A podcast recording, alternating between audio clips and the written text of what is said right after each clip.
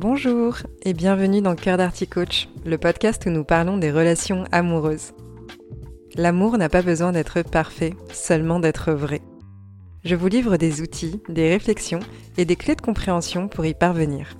Que vous soyez célibataire ou en couple, si vous souhaitez avoir une vie affective épanouie, vous êtes au bon endroit.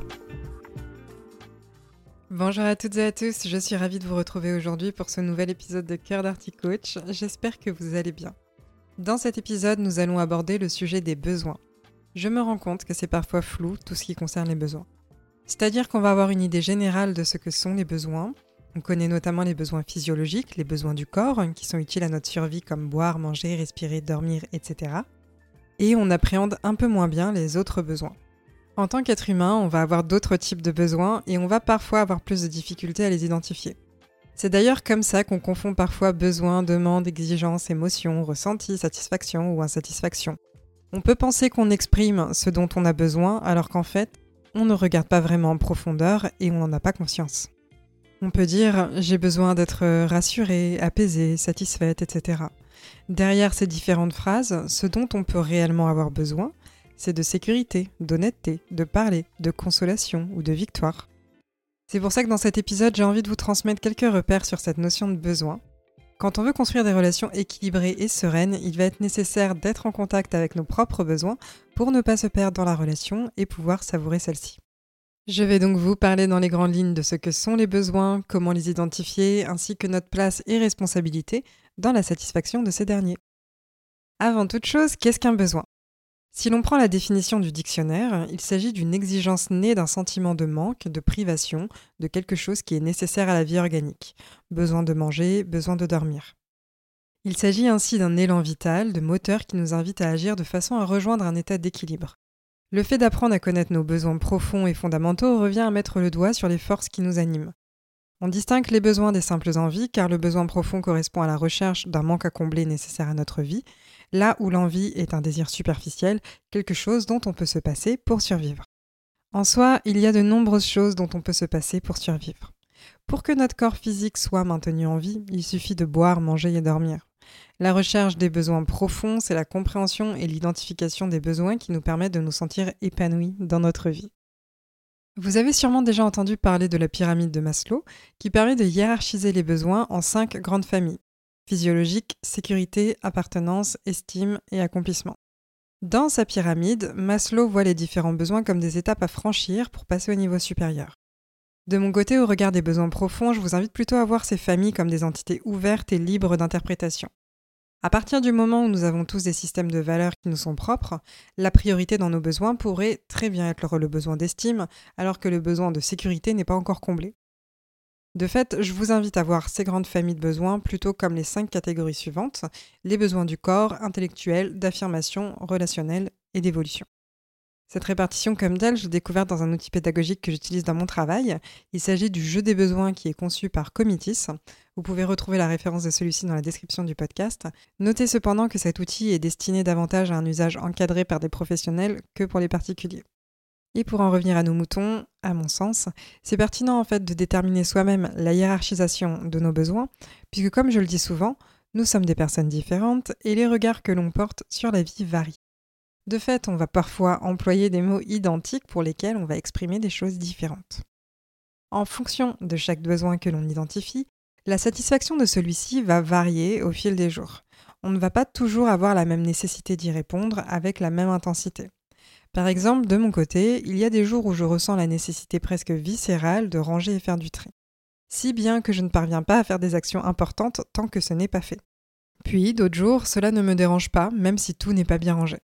En tout temps, nos besoins cohabitent et coexistent les uns avec les autres, même si parfois certains besoins nous semblent contradictoires. Par exemple, j'ai personnellement un besoin d'ancrage et de sécurité. J'ai besoin d'avoir un espace dans lequel je sais que je peux me replier si ça ne va pas, en parallèle, j'ai un besoin de liberté qui est très grand, c'est-à-dire que je n'aime pas me sentir enchaînée à un même lieu, j'ai presque besoin de savoir que du jour au lendemain, je suis en capacité de tout plaquer si besoin. Et même si ça semble contradictoire, en fait, pour moi, c'est plein de sens et ça s'explique par mon histoire personnelle. donc en fait, c'est possible de trouver un équilibre qui vient combler ces deux besoins, même si a priori ils semblent opposés. Alors comment est-ce qu'on fait pour identifier ces besoins? Au risque de me répéter une nouvelle fois au travers de mes épisodes de podcast, il s'agit d'apprendre à se connaître. Il n'y a pas de secret. Se connaître un minimum nous permet de bien interagir avec les autres. À partir du moment où nous n'avons pas tous les mêmes besoins ou le même degré d'intensité face aux réponses à apporter à ces derniers, c'est vraiment ambitieux d'attendre que notre entourage devine à notre place ce que nous-mêmes on choisi d'ignorer. D'ailleurs, dans nos rencontres, on parle de faire connaissance, on parle d'apprendre à connaître les autres. Mais pour qu'une personne puisse nous connaître, il est bon de soi-même avoir une idée de ce que l'autre apprend de nous. En soi, les besoins ne sont ni positifs ni négatifs. Bien évidemment, le fait de satisfaire nos besoins va nous permettre d'accéder à des sentiments de bien-être. Pour autant, quels que soient nos besoins, quel que soit le jugement que l'on peut porter à ces derniers, l'ensemble de nos besoins sont légitimes. Il arrive que l'on crée des raccourcis sur la légitimité de nos besoins notamment lorsque l'on exprime un besoin et qu'une personne de notre entourage refuse de combler ce besoin. Mais le problème n'est pas le besoin, ce qui est légitime ou non, ce sont les exigences que l'on va formuler autour de nos besoins. Mais je vais y revenir. Pour aller à la rencontre de nos besoins, ça demande d'être à l'écoute de nos émotions et surtout de vivre notre vie. Les émotions que l'on ressent sont des indicateurs de besoins satisfaits ou non satisfaits. La tristesse peut découler d'un besoin de faire le deuil, L'impatience peut découler d'un besoin de repos. La joie peut découler d'un besoin de tendresse. Écouter nos émotions nous guide vers ce qu'on aime ou non, mais aussi vers ce qui répond à nos besoins ou non. Une première étape à franchir pour identifier ces besoins est le fait de pouvoir mettre des mots sur ces derniers. C'est plus facile d'exprimer ce que l'on ressent ou nos besoins à partir du moment où l'on sait mettre des mots face à ce qu'on vit. Vous pouvez ainsi imprimer une liste de besoins, on en retrouve de nombreuses sur Internet, et avec cette liste, vous pouvez commencer à les classer en fonction des besoins que vous pensez avoir. Ensuite, vous pouvez choisir dans quelle catégorie qu'on a vu précédemment vous les mettriez, ces différents besoins, et aussi dans quel ordre de priorité ils apparaissent.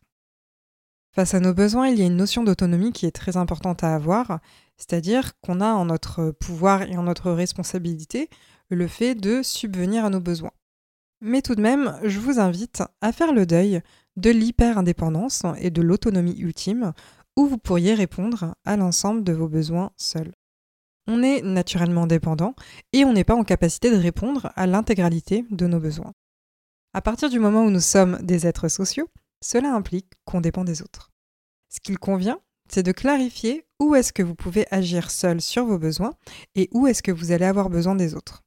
En clarifiant nos besoins, on sort aussi de l'illusion d'un amour tout-puissant qui se formule parfois comme ⁇ Si tu m'aimais vraiment, tu saurais ce dont j'ai besoin ⁇ Prendre en charge nos besoins et se responsabiliser face à eux, c'est se mettre en mouvement vers la satisfaction de ceux-ci. Quand on est célibataire, on a la frustration de voir certains besoins carencés comme l'affection ou la tendresse. Il peut exister un manque réel de contact physique.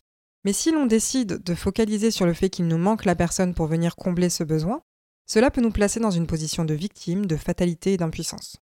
Là où notre frustration et notre manque sont réels, mais le fait d'être acteur ou actrice de notre vie affective vient combler un minimum le besoin, et cela évite de s'oublier et de se laisser dépérir. C'est évidemment complexe comme situation, car cela a tendance à devenir un cercle vicieux. Une fois que l'on parvient à identifier nos besoins, il arrive que l'on se leurre parfois sur la façon de venir répondre à ceux-ci. On va alors formuler des demandes qui nous semblent légitimes et qu'on croit être sans attente. C'est-à-dire qu'on pense parler uniquement de nos ressentis et de nos émotions, alors que ce que l'on communique sont des exigences. Par exemple, quelqu'un qui dit Dans cette situation, je me suis senti en insécurité, j'ai besoin de stabilité et de sécurité, est-ce que tu pourrais me rassurer si ça se reproduit? En général, ce qui se passe, c'est que la personne se retrouve frustrée lorsque la situation se reproduit et que le ou la partenaire n'a pas fait ce qui a été demandé. J'ai besoin d'entendre des paroles valorisantes, j'ai besoin qu'il ou elle me prenne dans ses bras. Dans ces cas-là, la formulation de la situation n'est pas nécessairement mauvaise. Par contre, on attend de l'autre qui vienne prendre en charge ce qui a généré des émotions négatives en nous. En somme, on exprime qu'on a besoin de sécurité et que ça nous arrangerait bien que notre partenaire vienne nous rassurer pour ressentir cette dite sécurité. Dans une demande, la personne en face de nous garde son libre arbitre et n'est en aucun cas obligée de répondre à notre besoin de la façon dont on l'a exprimé. D'ailleurs, le hic avec la confusion dans les besoins et que notamment avec la notion de besoin de sécurité, c'est que s'il s'agit d'une insécurité viscérale, peu importe ce que l'autre nous dira ou fera, cela ne viendra pas combler notre réservoir sans fond.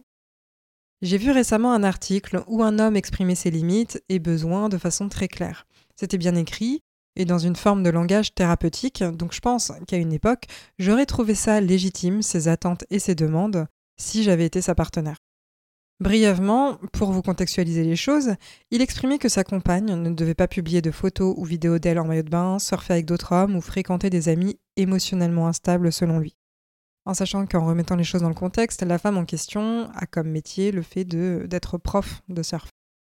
Donc les limites imposées par cet homme impliquent qu'elle ne puisse plus réaliser efficacement son travail.